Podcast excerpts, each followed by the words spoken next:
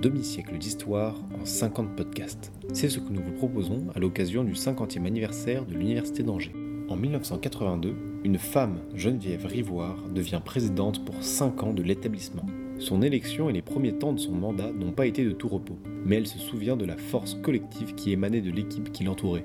Tous avaient un but commun, donner des moyens et développer l'université. J'étais pas quelqu'un qui voulait devenir président d'université. On est venu me chercher. J'ai hésité parce que j'avais autre chose à faire. Je faisais de la physique. J'ai soutenu ma thèse à Angers avec euh, Alfred Kassler, prix Nobel de physique, président de jury et qui s'est déplacé à Angers, ce qui était quelque chose de formidable pour l'époque où on n'avait pas grand-chose en sciences. Hein. Bon, bon, ce qui a été le plus fort, c'était le plaisir, je pense, la, la joie des autres, le plaisir de travailler ensemble y compris ceux qui n'avaient pas les mêmes opinions politiques que moi. C'est pas important. On a le souvenir de quelque chose de plus écuménique et de plus fort finalement à cause de ça, de l'entente. On n'avait rien. On n'avait pas de bâtiment. On avait très peu de personnel et on n'était pas sûr d'un avenir parce que bon ministère à ce moment-là euh, les jeux n'étaient pas très clairs entre avoir des petits îlots un peu partout ou avoir des gros centres. En particulier pour la recherche, j'ai dû me battre peut-être plus avec le CNRS qu'avec le ministère des Universités pour faire reconnaître euh, le droit à vivre et à développer, même le devoir de vivre et de développer la recherche. Ça a été un combat tout le temps, tout le temps. CNRS, université, mais j'ai eu de beaux soutiens aussi. Il y avait un peu les bâtons dans les roues politiques locaux. Euh, je vous disais, un des souvenirs, c'est qu'on n'avait vraiment rien. Au point de vue locaux, c'était minable. La faculté de droit était dans un. Je crois que ça devait être une ancienne cantine ou je ne sais plus très bien quoi. Il y poussait du lierre dedans. Enfin, c'était vraiment minable. La fac de lettres, c'était petit préfabriqué.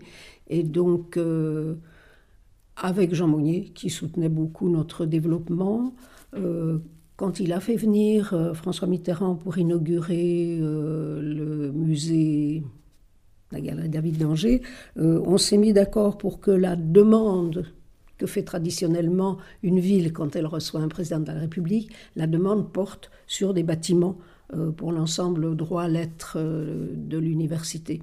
Donc j'ai fait un dossier.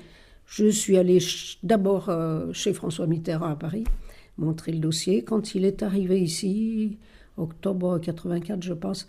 il m'a dit oh, le dossier est très lourd et bon, on savait qu'on aurait quelque chose. La journée s'est très mal passée parce que c'était des combats. Euh, c'était des combats à niveau national euh, entre services publics, services privés. Donc euh, le recteur n'avait pas eu le temps de voir le président de la République qui était accaparé par les défenseurs de l'école privée. Bon, ça, c'est des petites histoires. Mais donc, euh, François Mitterrand a dit à son retour qu'il offrait 50% du coût de ce que serait un bâtiment droit lettres et qu'il me fallait trouver, enfin moi et tous les autres avec les autres avec moi, qu'il fallait trouver les 50 autres pourcents. Ce qui était facile du côté du maire d'Angers, enfin facile, il est quand même déboursé, hein, mais bon, il était d'accord sur le fond. Ce qui n'était pas d'accord au département, bien sûr, un peu plus d'accord à la région. Voilà, il a fallu se battre. Mais comme je vous disais, moi, j'ai fait le pari de, de faire sourire au lieu de faire euh, des contres partout. Voilà. Et on a, fini par le construire, ce bâtiment.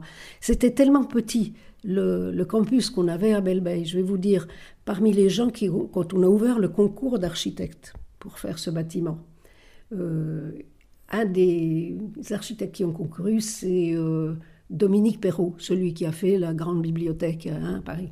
Et donc, il m'a dit euh, Mais il y a tellement rien sur votre campus, il y a que de l'herbe et des vaches. Je ne vais pas déparer, je vais vous construire un bâtiment sous-sol. Et il a déposé d'ailleurs un, dossier. Il n'a pas été choisi numéro un parce que ça n'a pas beaucoup plu localement. Mais à l'université, on, on, avait des raisons contre, mais on avait des raisons pour. Enfin bref, c'est pour vous dire à quel point le campus était vide. On n'avait que des petits fabriqués. On avait l'IUT qui avait été construit par, euh, par l'État. Mon principal combat, c'était ça. Le témoignage de Geneviève Rivoire, recueilli par Cédric Pacro, est à ce jour le seul témoignage de présidente de l'université. Pour en savoir plus sur l'histoire de l'UA, n'hésitez pas à écouter d'autres podcasts sur le site du 50e anniversaire.